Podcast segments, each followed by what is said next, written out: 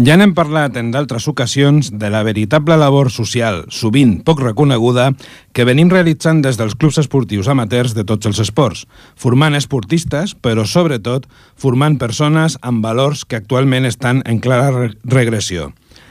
En aquesta línia d'actuació, creiem del tot necessari incloure de forma progressiva en les nostres activitats a col·lectius que, amb característiques i necessitats específiques, poden trobar en l'esport una molt bona via per aprofundir en la integració social i en la pràctica de l'esport de lleure i per fer salut. Des del Club Tenis Taula Ripollet fa dues temporades que hem començat a incorporar a col·lectius com els usuaris de centres de rehabilitació per malalties mentals o esportistes amb síndrome de Down i tenim en projecte poder incorporar d'altres col·lectius als que pensem que el tenis taula, per les seves característiques, pot ser de gran ajuda. Així doncs, continuem treballant perquè el nostre club pugui combinar la formació esportiva amb la labor social, dos àmbits que pensem que avui en dia no poden anar l'un deslligat de l'altre si volem continuar durant molt de temps parlant de tenis taula.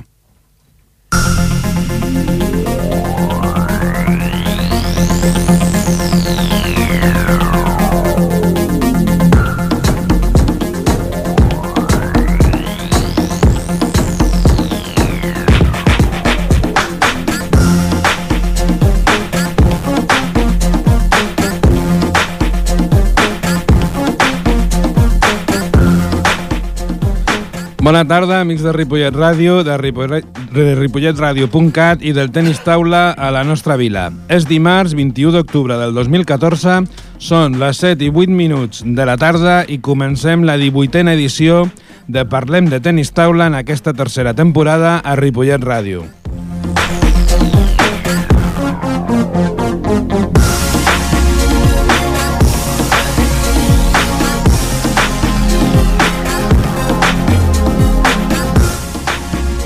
Avui, al Parlem de Tenis Taula, farem un repàs a com han començat les lligues eh, estatals i també doncs, eh, provincials.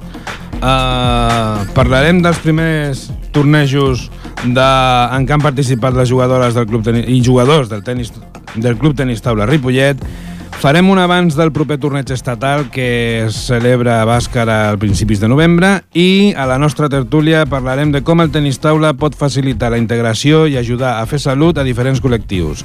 Si esteu preparats, parlem de tenis taula.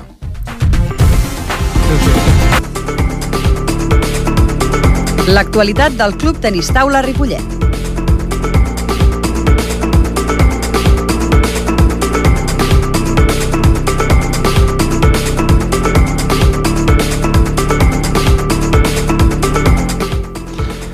Avui, a l'actualitat, eh, i, bueno, i durant tot el programa, estarem amb vosaltres, com ja és habitual, en Josep Cucurella i el que us parla, Romà López. Bona, bona tarda, Josep. Bona tarda, amics oients. Bona tarda, Romà.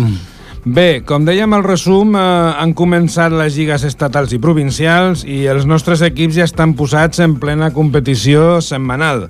Uh, bé, eh, l'activitat ja, ja, ja, ja ha començat a bullir l'olla, no? Ja comencem a fer una mica de soroll per aquestes pistes i camps de, de Catalunya. Molt bé.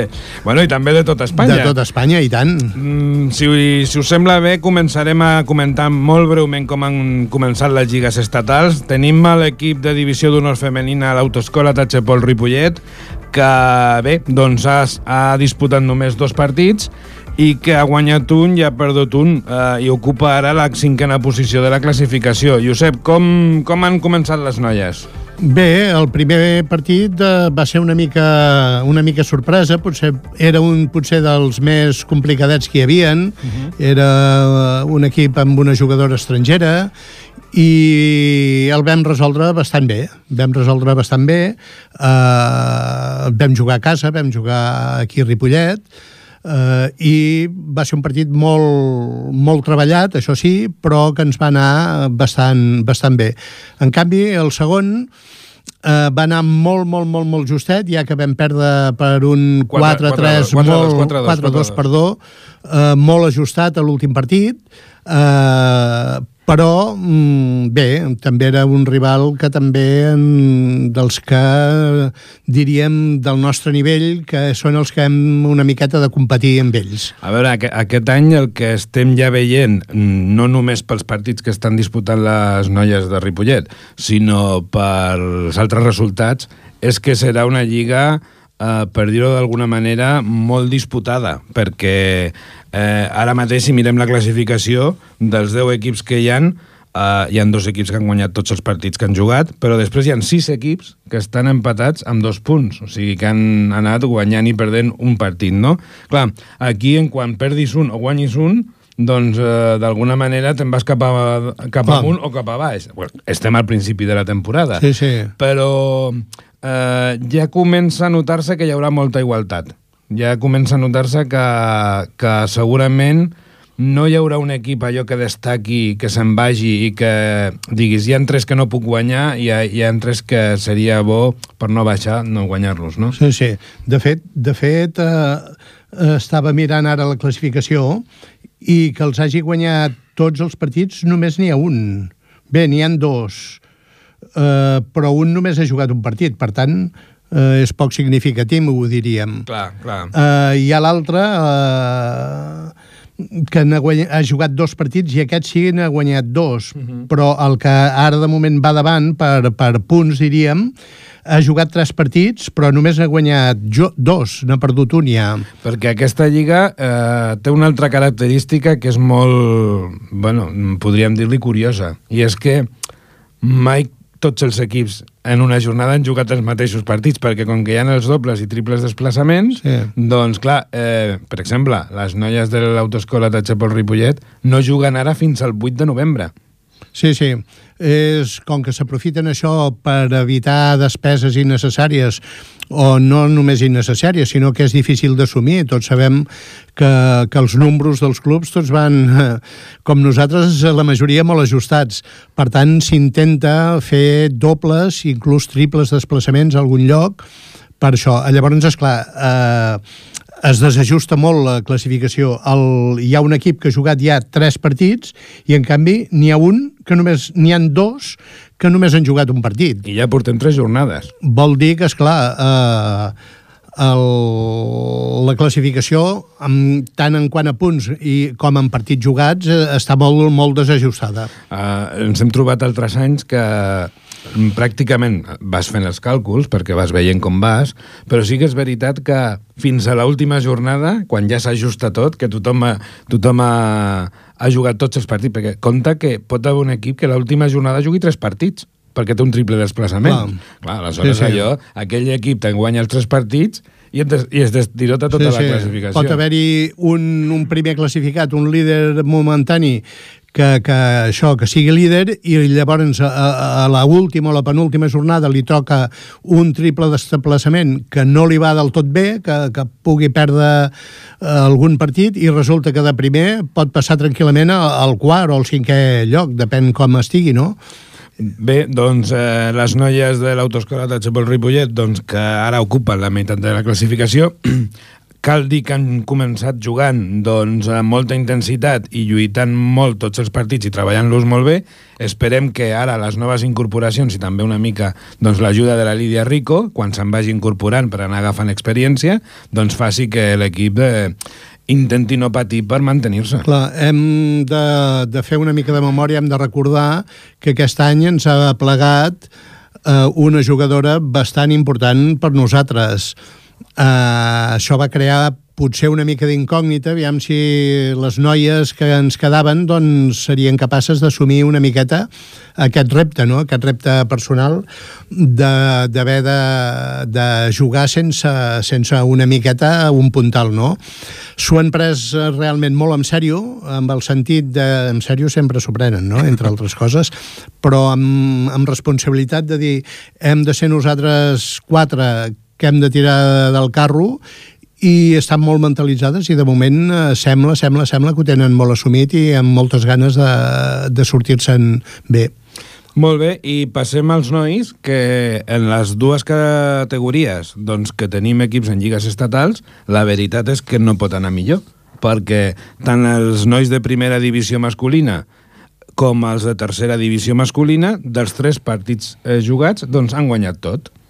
Sí, aquí també, aquí com que diríem que la divisió, primera divisió nacional és un grup quasi bé, podríem dir que català, els desplaçaments són molt, molt més eh, molt més propers, no, no hi han desplaçaments tan llargs.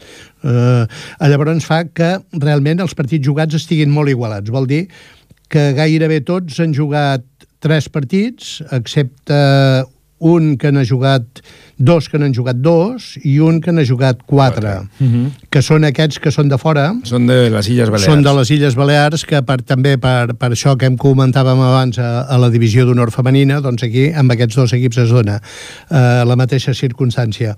Nosaltres anem empatats amb tres partits jugats, tres partits guanyats, empatats amb el, el Big Tennis Taula. Uh -huh. Molt bé, bé. Aquí hem de recordar també que aquest és l'equip que l'any passat va jugar a la fase d'ascens a Divisió d'Honor i que el repte aquest any és tornar a ocupar un dels tres eh, primers llocs. Sempre cal dir, cal recordar que si ets primer tens molt avantatge en la fase d'ascens. Sí. Perquè només amb un partit guanyat, diguem-ne que puges de categoria. Sí, tal com està muntada la fase d'ascens, el fet de quedar primer a la, a la lliga regular et dona un percentatge de possibilitats molt gran, perquè això, només guanyant només un partit... Tens dues oportunitats. Clar. I en clar, canvi, clar. si no, doncs, eh, diguem-ne que... A partir de, del segon i el tercer, doncs, tens eh, de, de guanyar-te, diríem, molt més el dret d'estar de, davant de tot.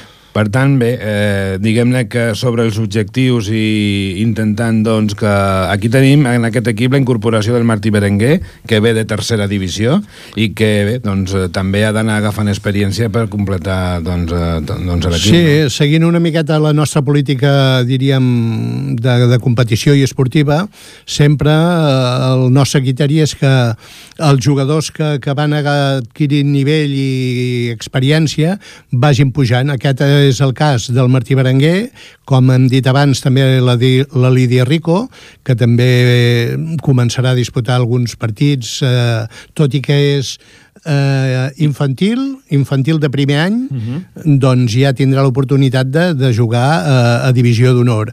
I el Martí Berenguer mm, és juvenil, Uh, Sub-23 sub de, primer any. de primer any, exacte. L'any passat era, era juvenil però també és una incorporació al, al primer equip, al, a l'equip de primera divisió, vol dir que d'alguna manera Uh, la nostra política i el nostre criteri, de moment, anem traient fruits. Clar que sí.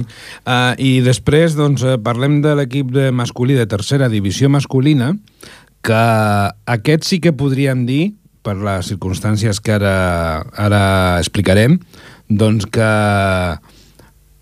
està començat molt bé, però a més a més eh, no deixa de ser una mica sorpresa, perquè està format per jugadors molt joves i que l'any passat estaven jugant a preferent, a, a una lliga provincial.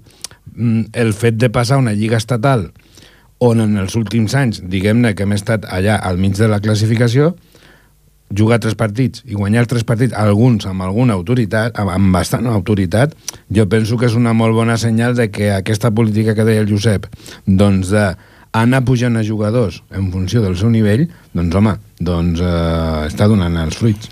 Sí, mm, aviam, eh, el treball de base d'alguna manera mm, potser és una mica lent al veure els resultats, però estem molt contents i vol dir que, que tot aquest treball eh, a vegades sort, a vegades que ningú veu, eh, partits que, que es perden i que dius, ostres, potser, potser desmoralitza, a la llarga eh, comprovem, veiem que, que és el, el millor camí per anar assolint resultats i d'aquests nois que juguen, que com deia el Romà, són molt, molt, molt, molt joves, eh, és d'alguna manera eh, el futur de, de l'equip actualment de, de, de primera divisió uh mhm. -huh. amb, amb el curs de, no sé, 3, 4, 5 anys poder perquè parlem, ja dic, de nens eh, molt joves. Home, són, eh, compte que són juvenils de primer any.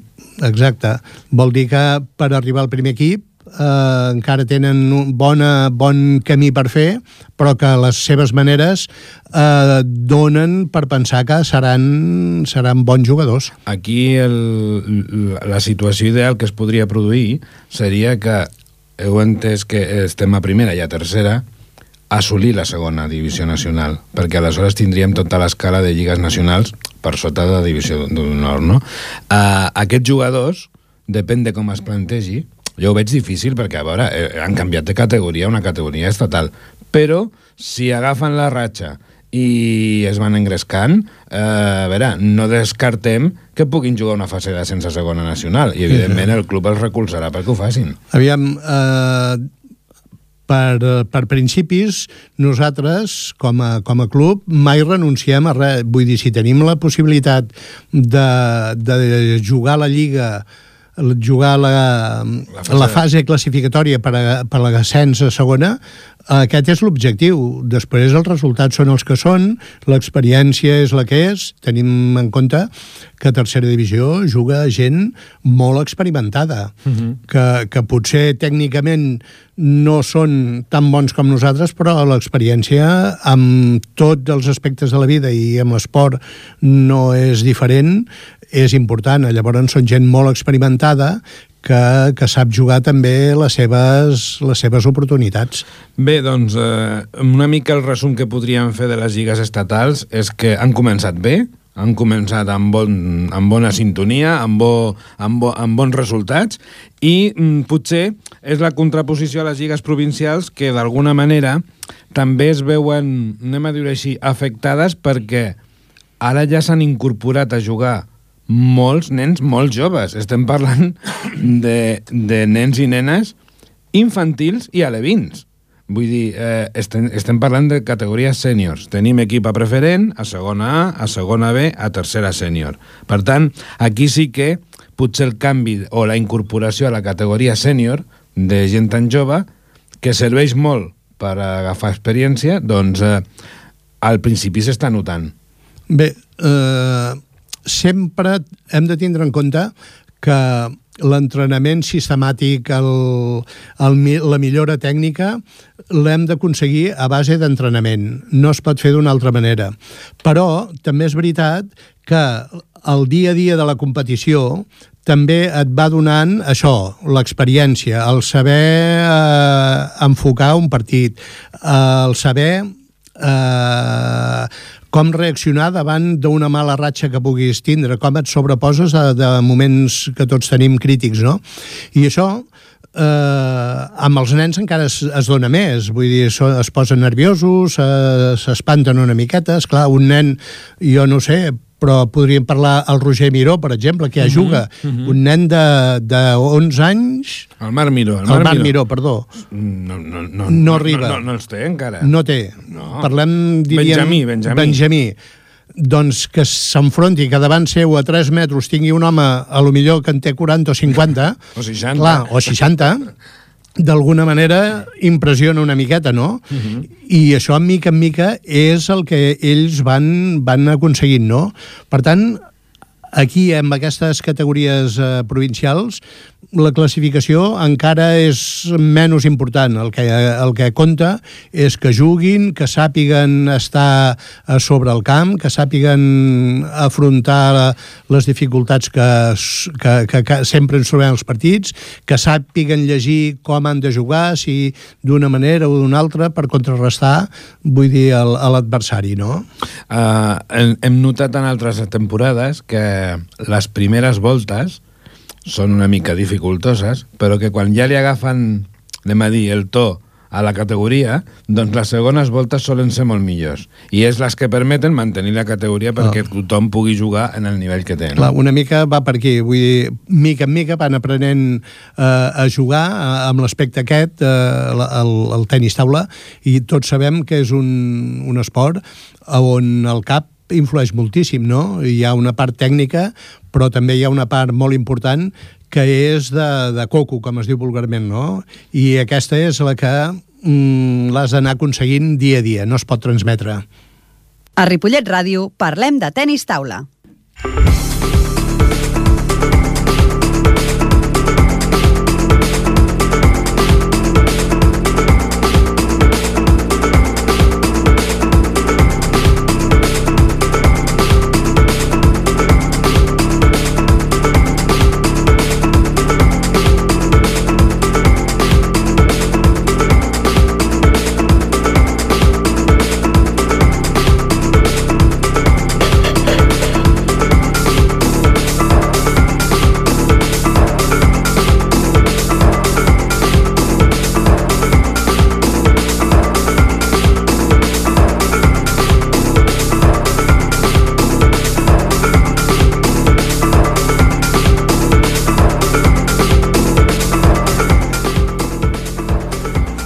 Bé, i pel que fa als tornejos i circuits i campionats, doncs eh, una mica anem a repassar l'actualitat dels nostres jugadors i jugadores.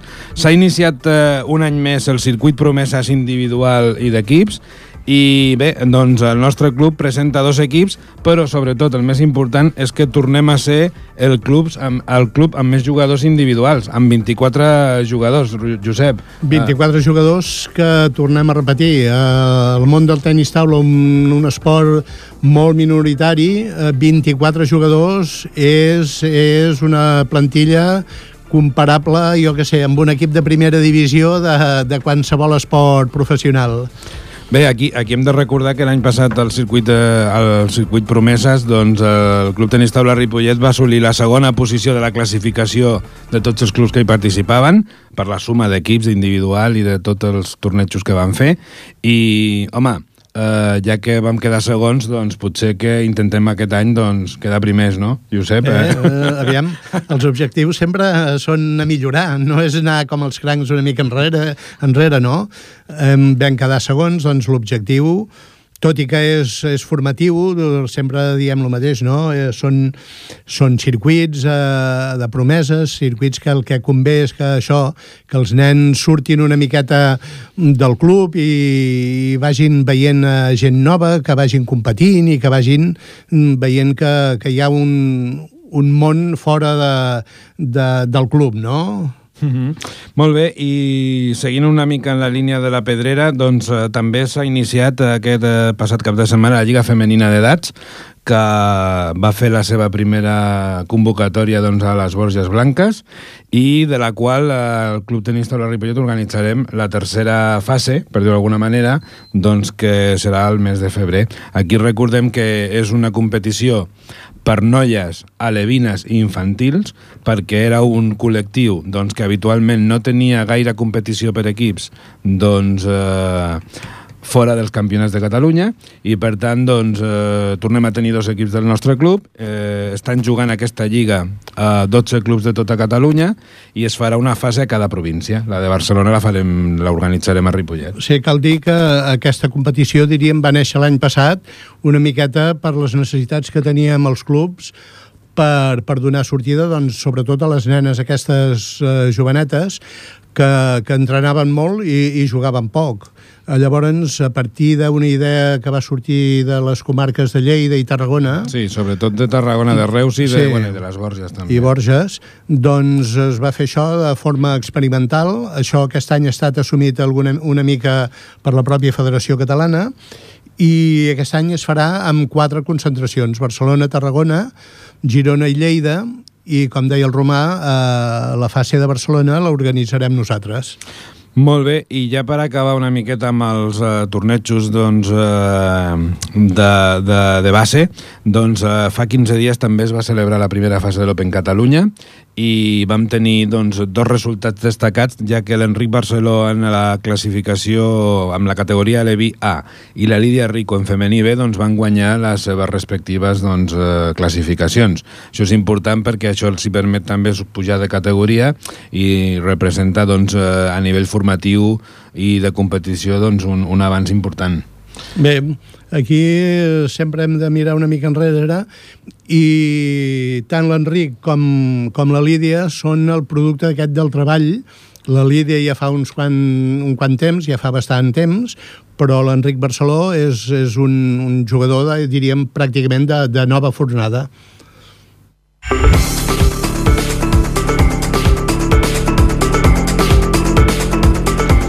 Bé, i com eh, aspectes positius eh, i molt, molt agraïts doncs, eh, pel club, eh, tenim eh, dos jugadors que han estat convocats doncs, eh, per la Federació Catalana doncs, per eh, competir internacionalment. Tenim el Marc Miró, que comentàvem abans, eh, que és doncs, aquest jugador benjamí que ja juga a les lligues sèniors provincials i que ha estat convocat per la Federació Catalana per participar en una concentració internacional a Toulouse, sí. doncs els propers 27 i del, del, 20 al, del, del 27 al 30 d'octubre, del 27 al 30 d'octubre, i bé, doncs és la primera vegada doncs, que ha estat convocat i, sí. i, i esperem que li vagi molt el, bé. El, el Marc és un, un valor en balsa eh, que, que està començant, però que apunta, apunta molt bones maneres i, per tant, la, la pròpia federació ja s'hi ha fixat i ja el convoca doncs, per això, per, per, per trobades internacionals, per anar formant.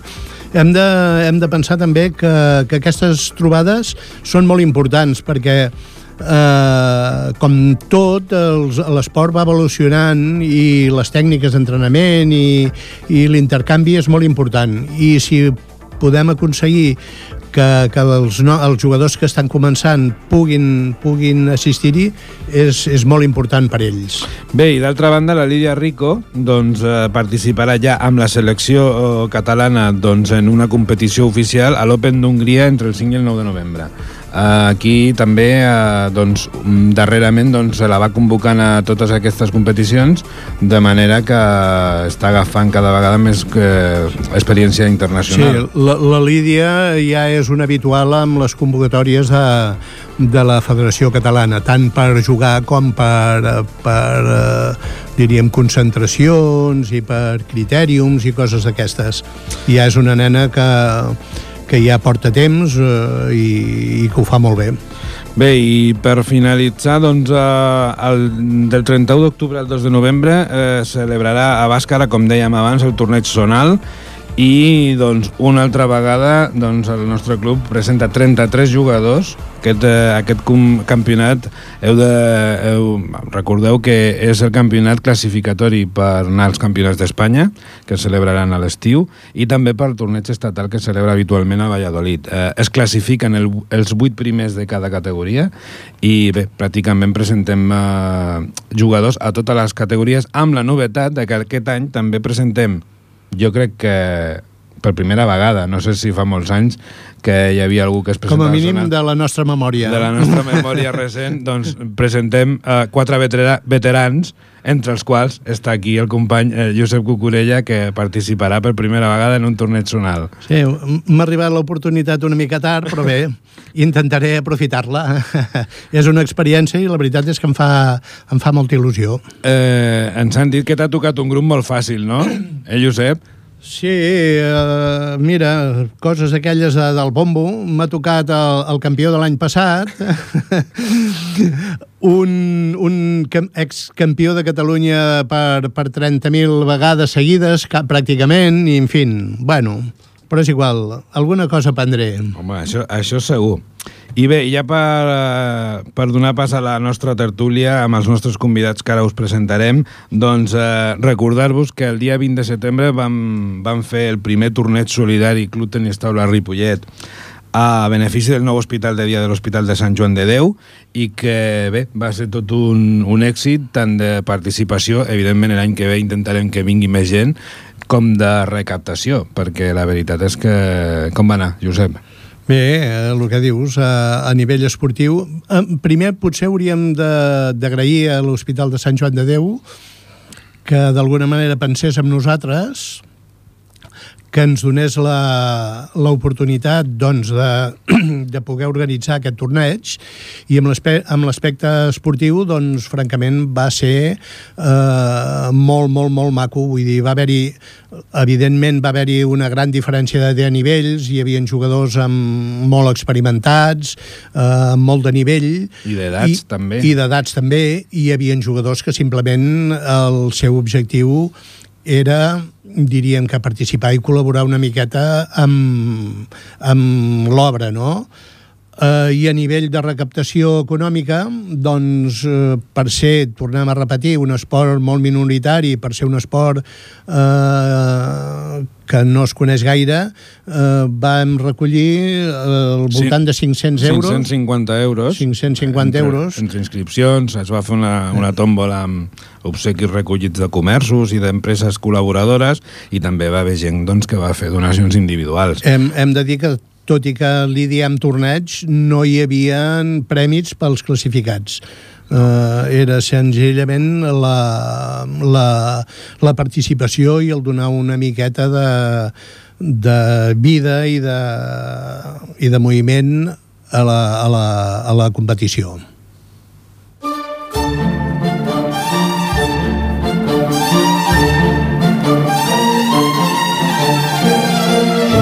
La tertúlia.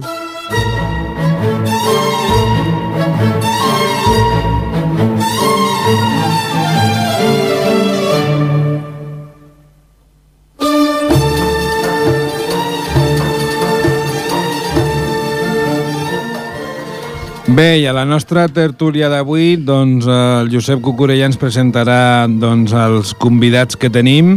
Eh, algú ja ha estat amb nosaltres en algun altre programa i parlarem sobretot de com el nostre esport, el tenis taula, doncs, pot eh, contribuir a la integració, a la integració doncs, de diferents col·lectius que amb necessitats i, i característiques molt diferents i molt específiques doncs, eh, creiem que des de, des de l'esport i en concret des del nostre esport, el tenis taula, doncs, es pot ajudar a que eh, hi hagi un nivell d'integració millor. I, I a més a més, eh, de parlar una miqueta del que anem fent i del que farem, és eh, important remarcar que també ens explicaran una miqueta eh, les jornades, les terceres jornades, les quartes jornades, perdó, de, que organitzem el, el poliesportiu de Ripollet, on agrupem diversos esports, futbol, tenis taula, bàsquet i res més. Aquests tres esports són els que ara ens ho explicaran una miqueta. Demà eh, es duran a terme. A mi m'agradaria fer una miqueta de crida que si algú té temps s'acosti per allà per veure doncs, una miqueta tot el que es munta perquè és un sidral bastant, bastant, bastant considerable. Ara ens ho comentaran una miqueta i, i en, ho tindrem tot més clar.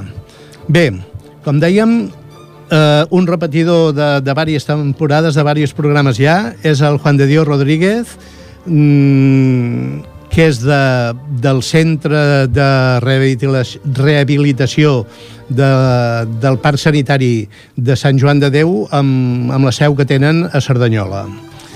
També ens acompanya la Cristina, Cristina Montejo, que és una habitual eh, amb l'activitat que fem eh, al club eh, acompanya els, els nois que venen a jugar i també juga una miqueta, també ha pres una miqueta, jo crec. Després ens ho explicarà una miqueta, la seva experiència. Uh, Juan de, uh, bona nit i, i gràcies per, a tots dos per, per vindre al nostre programa. Uh, primer de tot, explica'ns una miqueta l'objectiu d'aquestes jornades. Hem dit que hi havia tres esports i tot això, sí. però, evidentment, mm, tenen un, un objectiu. Sí, les jornades estan englobades, són les jornades actives per la salut mental. Eh, són unes jornades que estan englobades dintre de les celebracions del Dia de la Mundial de la Salut Mental, que és el dia 10 d'octubre. Eh, nosaltres fem les, la nostra celebració particular a, demà, el dia 22, eh, perquè, clar, també l'agenda la, de celebracions està una miqueta tapaïda, no? Eh, la idea és això, la idea és de que a través de l'esport pues, eh, fer una festa inclusiva, fer una festa participativa, no només amb les persones que tenen algun tipus de, de trastorn de salut mental, sinó també sobre, també amb la, amb la comunitat, és a dir, de la que formen part. És a dir, que sigui un punt d'unió, un punt d'interrelació, de, de coneixement, on es puguin pues, eh, eh, tirar baix pues, mites, estereotips, eh, estigmes associats a la malaltia mental perquè eh, parlant d'estereotips de, i estigmes i tot això, realment eh, a la gent normal, entre cometes, ens costa eh, acceptar aquestes persones? Bueno, normal en no hi ha general. Normal no hi ha ningú. No, perquè Bé, ja he tothom... posat cometes per, per marcar una miqueta... Sí, perquè tothom estem, una mica, Tots... estem entre la malaltia i la, i la, i la salut. No? Com a valors, valors absoluts no existeixen. Sí. No? Llavors sempre estem una miqueta entre, entre el mig. I, I sí que és veritat bueno, que és un és una població que històricament sempre ha, ha rebut doncs, ha sigut víctima de moltes pors, de moltes, molts prejudicis no? eh, també la visió que té la societat o, o, o quan surten a la, als mass media, no? als medis de comunicació surten notícies relacionades amb, amb salut mental normalment, normalment sempre tenen a veure doncs, això, amb un delicte uh, un una situació d'agressivitat, eh, que, que està demostrat igualment que, que inclús és menors les situacions d'agressivitat amb, amb població amb, amb malaltia mental que no, que, que no és la resta de la població no? eh, però no obstant això res, moltes vegades es recalca molt aquesta diferència recalca aquest, aquesta manera de veure a, a, a aquestes persones no? que són, sobretot són persones no? amb, amb una malaltia però el primer són persones i la idea de la jornada és una miqueta lluitar contra aquesta, aquesta identificació negativa no? de, que, de que puguem mica en mica pues, eh, apropar tant a la comunitat com a les persones amb malaltia mental. Jo, si em permets, Juan, de, també sí. voldria comentar que hi ha molt desconeixement per part de la població. No? Tu el que preguntaves, no? exactament, jo crec que hi ha un desconeixement i això ens ajuda, aquesta jornada, doncs a, a difondre, sí, no? Sí, a difondre una miqueta el que comentava el Juan de, no? Mm -hmm. Sí, d'alguna manera que quan a vegades diem no, aquesta persona és, hem de considerar que és una persona absolutament normal i corrent, com som qualsevol dels que estem aquí a la taula, dels quatre més el tècnic cinc que estem aquí a l'estudi, són mm. persones normals que tenim un problema, tenen un problema com nosaltres podríem tindre una al fetge, el ronyó mm. o, o el cor, sí, Vull dir, no sí. deixa de ser i que tots tenim les nostres capacitats ah, i les nostres limitacions. Sí, sí, sí. I que això no, no ens impedeix, doncs, ser Mm -hmm. uh, i fer una vida absolutament normal. Sí, el, el fet de la malaltia només defineix una petita àrea de la persona, és a dir, és una, una de les cares de la persona, però hi ha moltíssimes altres coses que el defineixen molt millor, no? Des, des dels seus interessos, afinitat, uh, aficions, uh, bueno, mm, amistats, no? Clar, suposo que això és una de les tantes coses que ve marcada una miqueta per, per la història, per la tradició, per les mhm. costums, mm -hmm. i que són difícils de, diríem, d'erradicar, no?, de, de canviar. Sí, sí, sí. Una sí, pregunta, uh, per explicar una miqueta la, la jornada de demà, sí. no? Uh, mm -hmm. Com s'organitzen els tres esports? Tothom vale. passa per tot arreu? O com, com expliqueu-lo una miqueta? Vale. Bueno, primera que la, la jornada està oberta a tothom, és a dir, que, que evidentment eh, tothom que estigui, estigui escoltant aquest programa, pues, evidentment estigui eh, convidat a poder venir a, o bé participar eh, com a una participar directament als esports o, o bé com a públic, no? perquè sí que és veritat que aquest any també tenim una, un èxit d'inscripcions i... I ja podem dir que les llistes de tenis taules ja estan tancades perquè hem sobrepassat ja és que el, el tenis taula és un esport amb alça, home. Lo peta. Està de moda, està de moda. El tenis taula lo peta, lo peta. Llavors, eh, pues això, no, evidentment està el, el, pues el tenis taula, el vostre esport, eh, que és eh, que es fan al, al vostre, bueno, les vostres instal·lacions allà del poliesportiu municipal. Eh, també que participaran uns 40, 40, 40 persones jugadors. Eh, mm. Després també el, estarà el futbol sala, participaran uns, unes 80 persones aproximadament. Aquest any també com a novetat comptarem amb la presència dels veterans de l'agrupació de jugadors del Futbol Club Barcelona, és a dir, que mm-hmm. vindran jugadors del Futbol Club Barcelona a fer una, un partit d'exhibició conjuntament amb els, una selecció dels integrants de la, de la gent que hagi participat activament a la, a la jornada i en el bàsquet 3x3 eh, estarà aproximadament entre les 35 i 40 persones i aquest any també comptarem amb la presència de l'equip de bàsquet de veterans del, del Futbol Club Barcelona, que l'any passat ja va, van comptar amb la seva presència. Parlant això de col·laboradors, fent sí. una mica de resum entitats i equips i que, que, que donen el seu suport pues... el, seu, el seu suport actiu, no només... Sí, sí, sí, sí. Pues hi, ha, hi ha unes quantes, cada vegada, cada any va pujant. Eh, activament, eh, bueno, contem, per exemple, en la col·laboració de, de l'escola de l'escola universitària Blanquerna, d'activitat, bueno, no és... Eh... Ciències de l'educació, de psicologia i educació física. Ah, això mateix, vale. Mm. Que vindran un equip de 30 alumnes a col·laborar pues, fent tasques de voluntariat. Eh, també comptarem amb la presència de del voluntariat de Creu Roja, que també estaran presents amb nosaltres. Eh, quin més tenim? Tenim la col·laboració, evidentment, també dels ajuntaments d'aquest any, de, principalment del de Ripollet, que és el que ens cedeix l'espai, les instal·lacions, i també el de Cerdanyola, que aquest any, aquest any també ha col·laborat amb nosaltres. Contem també amb la col·laboració de diferents entitats, evidentment, que participen de, de tota la xarxa de salut mental, que bueno, són moltes, variades, mm Eh, aquest any també havíem de comptar amb la col·laboració del Club de Bàsquet Ripollet, però finalment no han pogut, eh, malgrat que sí que han fet difusió de l'activitat i activem, bueno, eh, no han pogut participar aquest any. I suposo que no sé si en deixo algú més. No. No en deixo cap. Déu-n'hi-do, déu nhi déu una bona, sí, sí. Un bon, un bon, una bona base per, per tirar mm. endavant. Sí. Uh, Sí, el que no he comentat és l'horari, també. Sí, és la pregunta que anava a fer. Vale. Aquestes jornades ja hem dit que seran demà a partir... Sí, és demà a la, de 9 i mitja fins a 3. Eh, de 9 i mitja, és el, de 9 i mitja a 10 les, les inscripcions, es fan les, les inscripcions als diferents esports, i de 10 a 1 i mitja a 2 seran les diferents competicions. Uh, després es preveu també un acte final, una miqueta pues, uns, per lo típic, parlaments i evidentment també un, un picoteo, no? un aperitiu. Sí.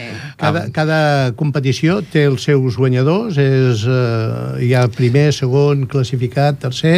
Eh, hi ha diferents guanyadors. La característica, això que no ho he comentat, perquè eh, una miqueta relacionat amb el que hem dit abans d'un espai de relació, és que els equips no estan fets, sinó que els, els equips es fan quan van arribar la gent i intentem que, que hi hagi persones que venen de la xarxa de salut mental, eh, persones que vinguin de la comunitat, eh, professionals, eh, familiars, és a dir, que estigui, barrejat. Que estigui barrejat barrejat, sí, sí. Vale. Perquè una cosa que no hem dit és que els, els participants d'aquestes jornades no són exclusivament ni de Cerdanyola ni de Ripollet, sinó que és no. un, diríem, una jornada oberta eh, pràcticament a, a, quin, a qui vulgui. A qui vulgui. Mm -hmm. Tot, a tothom. A tothom. Encara, encara que heu dit que ja hi havia inscripcions ja fetes, sí. doncs qualsevol que vagi demà i a les 9 i mitja, ei, que vull jugar, doncs això, doncs eh, Pot anar i no? intentarem fer-li un, un hueco. un espai, sí. Un espai, sí, de sí. fet, a futbol hi ha espai, a i a bàsquet també. A tenis taula és la, el que la tenim més, sí, sí, sí. És, més que plena. El, és que el tenis taula, les taules hi caben el tenis, màxim quatre. Clar, sí, sí. és un... es limita una miqueta primer, per què no dir-ho, l'espai, que reivindiquem sempre aconseguir un, una, un nova espai, sala, una, una nova sala una mica més gran que ens permeti, doncs això, obrir una mica més a les nostres activitats no, no només obrir en quant a activitats diferents, sinó a, a diferents col·lectius i a més persones, que encara també estem mm. molt limitats. Mm -hmm. Um, com, Una cosa que no hem comentat és que els tres esports es faran simultàniament. Sí, vale. Seran les tres competicions a la vegada, per tant, cada persona es pot apuntar a un sol esport. D'acord. Mm. Clar. Sí, sí, d'alguna manera es dona més possibilitats a que la gent mm. pugui participar. Mm. Pels, ah. pels, perdó, també una coseta que m'havia oblidat, pels amants del bàsquet, eh, pues això també que comptarem amb la presència de Roger Esteller i de Xavi Crespo, que qui conegui una miqueta la història del Barça i del bàsquet, pues, evidentment els coneixerà i que també vindran nosaltres a jugar. O sigui que qui vulgui jugar directament amb aquests jugadors, no? contra o amb aquests jugadors, pues, que poden venir i estan convidats. Molt bé. L'experiència... Perdona, Cristina, digues, sí, digues. que respecte al tema de la, de la competició, sí que hi ha un primer, un segon, un tercer, però no es premia a la, la classificació final, sinó la participació. Per tant, no hi haurà uns, uns trofetxos, sinó hi haurà bueno, un petit recordatori per cada participant. D'acord, d'acord, molt bé. Jo volia, volia preguntar-vos amb el transcurs d'aquests 4 anys, 3 més aquest que encara no, no l'hem fet, eh, noteu que d'alguna manera aquesta integració que pretenim, aquesta assimilació per part de tothom, l'anem aconseguint? Bueno, ojalà. ojalà, però clar, és un, és un treball que no depèn només de... Evidentment, és el conjunt d'accions com aquestes les que en un futur, doncs, evidentment, faran que hi hagi una, més, una major integració, no? Eh, llavors, no només, no només d'una... Eh, aquesta és l'excusa una miqueta per motivar la gent a pensar, no? Eh, no és només la, el fet de participar en aquesta acció, en aquesta activitat, no suposo que ja es trenquin aquestes, aquestes barreres o aquestes diferències, però sí que possibilita que la gent com, mm. comenci a qüestionar-se coses i, i que... Clar, però des del punt de vista de que eh, progressivament heu anat eh, augmentant la participació sí. vol dir que d'alguna manera també anem augmentant sí, la sí. sensibilització sí, sí, sí. Eh, que no donem cap solució perquè ojalà mm. estigués a les nostres mans poder solucionar mm. un problema greu no? Sí, sí, sí. però el fet de que cada any millorem, que hi tinguem més gent, més col·laboradors, perquè l'any passat es van incorporar els estudiants de Blanquenra, cosa que el primer any encara no el teníem, vol dir que hi ha altres institucions que mm -hmm. mica en mica també es van afegint a aquesta roda que alguna cosa vol dir, no? Vull dir, si sí, fos sí, sí. una cosa per passar l'estona eh, mitja dotzena o una dotzena o 50 xicots i noies, mm -hmm. no tindria sentit. En canvi, vol dir que cada vegada des dels propis participants fins a les institucions que cada vegada col·laboren més, vol dir que, que hi ha algun un reconeixement de que es va millorant. Sí, sí, el nostre hueco, el nostre espai l'estem fent, no? I... Ja, ja sabem que, que l'esforç que fem és un granet de sorra, no?, mm -hmm. dintre de, del desert d'Àfrica, no?, però aquest granet l'hem aconseguit portar fins, fins a casa nostra. Sí, sí, el, cada any sí que ha anat augmentant la participació de, eh, tant de persones que provenen de la xarxa de salut mental com de la comunitat. L'any passat va haver un augment també molt significatiu de les persones que venien de la comunitat, eh, o sigui que en aquest sentit ho vam valorar, valorar molt positivament i, bueno, i aquest any, pues, això, el que es comentaven, la, la participació estem al, al top. Estem a... Qu quant, quantes persones? Quantes persones? Més o menys, eh? Més o no. menys, estaran sobre les 170 persones. 170 60. jugadors dels tres mm -hmm. esports, més la gent que ve acompanyant, de públic, vull dir, es pot disparar no, la jornada a unes 200 mm. persones llargues. No Teniu algun comentari a afegir, alguna cosa que ens hem deixat eh, sobre les jornades? Jo diria que no, que evidentment que tothom està convidat, que si teniu el temps és una oportunitat de passar una bona estona, de disfrutar i val la pena, realment val la pena. Jo, a part de la jornada, que encara tenim dos minutets o tres, sí. doncs eh, el que us volia també una miqueta comentar és l'activitat que fem al club, no? que crec que és important també que la donem a conèixer i que d'alguna sí. manera doncs, eh, expliqueu com ja, ja està planificada, quan comença eh, em sembla sí. que comença ja, no? Mm. Eh... Jo, jo era aquests minutats que ens queden era una miqueta a la Cristina que fins ara era una miqueta l'ànima de, de l'activitat, almenys de cara, de cara al Club Tenis sí, Taula sí. Ripollet, que és el que ens veiem més sovint, bueno, pràcticament cada setmana, mm i, bueno, això una miqueta... Primer m'agradaria que valoréssim una miqueta els tres anys ja, no?, que ho fem. Dos, dos. dos? Aquest serà el tercer, el tercer. any. El tercer any, com, sí. Com ho valorem, en general? Ho valorem molt positiu. I això és una cosa que ja t'he anat dient a tu dia rere dia, però ara també tinc l'oportunitat de dir-ho aquí. És, ho valorem molt positiu i el, el fet és que els nostres usuaris ens segueixen demanant l'activitat. Aquest any iniciarem l'activitat amb unes quantes persones més. Podríem parlar d'un grup d'entre 10 persones mínim, 10, 11, 12 estem aquí. Llavors hi ha demanda, de l'activitat i per part nostra també veiem certes millores val? a nivell motor, podríem dir que hi ha algunes persones mm, que són més aviat sedentàries i aquest esport els ha ajudat una miqueta a mobilitzar-se. A nivell social també, podríem dir que també els ha ajudat.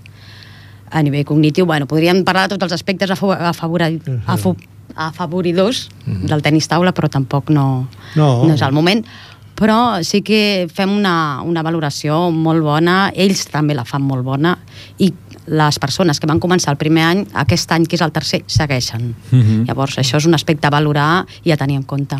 Jo, per la part que em toca, ja que, diríem, porto l'activitat estrictament esportiva, eh, amb la amb l'experiència que també he anat veient, que he anat adquirint, mmm, he de reconèixer que és una feina que m'ha servit a mi també personalment mm, de molt, vull dir, era un món desconegut, potser una miqueta lligant amb el que dèiem anteriorment, no? un món desconegut, unes persones que en principi eh, no saps ben bé com poden reaccionar i llavors te'n dones compte, el que diem, que són persones absolutament normals i corrents que reaccionen com tothom, que s'enfaden quan s'han d'enfadar, que, que quan els hi dius una cosa a vegades t'escolten, a vegades no, com fem qualsevol de nosaltres. Com no? fan tots els nens i tots Exacte. els jugadors del club en qualsevol moment de l'entrenament. O sigui sí. que és una experiència personal per mi molt gratificant. Sí, la veritat és que en aquests dos anys hem tingut molts dies, han sigut moltes setmanes, moltes sí. hores. Sí, sí. També tu has tingut l'oportunitat de conèixer els... Sí, sí. No, Força. No és un, un món que probablement mm, aquesta oportunitat no l'hagués tingut mai, vull dir, perquè si no, mm. no et ve donat per les circumstàncies no, no és una mm. activitat que la busques, no? no mm. I francament estic content. Uh, quan comencem? Doncs comencem el dimecres vinent. Demà no, perquè tenim la jornada, però l'altre dimecres, que és 29, doncs per la tarda, comencem a partir de les 4 fins a dos quarts de 6. Molt bé. I Molt ja bé. fins, fins al... L'horari, diríem, normal. Sí. Sí. Heu, heu estat, com a col·lectiu, eh, parlàvem abans de- d'incorporar diferents col·lectius al club, no? Doncs heu estat dels pioners, per dir-ho d'alguna Sí. sí. manera, per nosaltres com a club, a nivell d'obrir-nos a, a, a altres col·lectius en el sentit de només no dedicar-nos a, la, a la competició i, a la, i al tema esportiu específic de, de, de campionats, de lligues, que, bueno, que això hi és perquè som un club esportiu, però que en aquest sentit el tema, anem a dir-ho així, social, doncs eh, bueno, l'experiència com a club eh, també ha sigut molt bona i heu obert la porta segurament a que altres col·lectius molt diferents i d'altres àmbits, doncs segurament els puguem anar incorporant. Sí, a, a partir dels valors de l'esport, que és aquest valor mm, una miqueta de la rapidesa immediata, de la, de la brillantor, diríem, d'idees, de, de la rapidesa mental, vull dir, ens sembla que és un esport molt útil mm, per molts sectors de, de la societat. Bé, doncs ja sentiu la musiqueta de fons, que el tècnic ens està dient que ens ha arribat l'hora i ens hem de despedir. Agraïu-vos la vostra presència, la vostra col·laboració al programa i només queda que demà tot funcioni la mar de bé, de que sigui un èxit per tot Segur que sí. i, Merci. i res més. Gràcies per vindre. A vosaltres. Merci.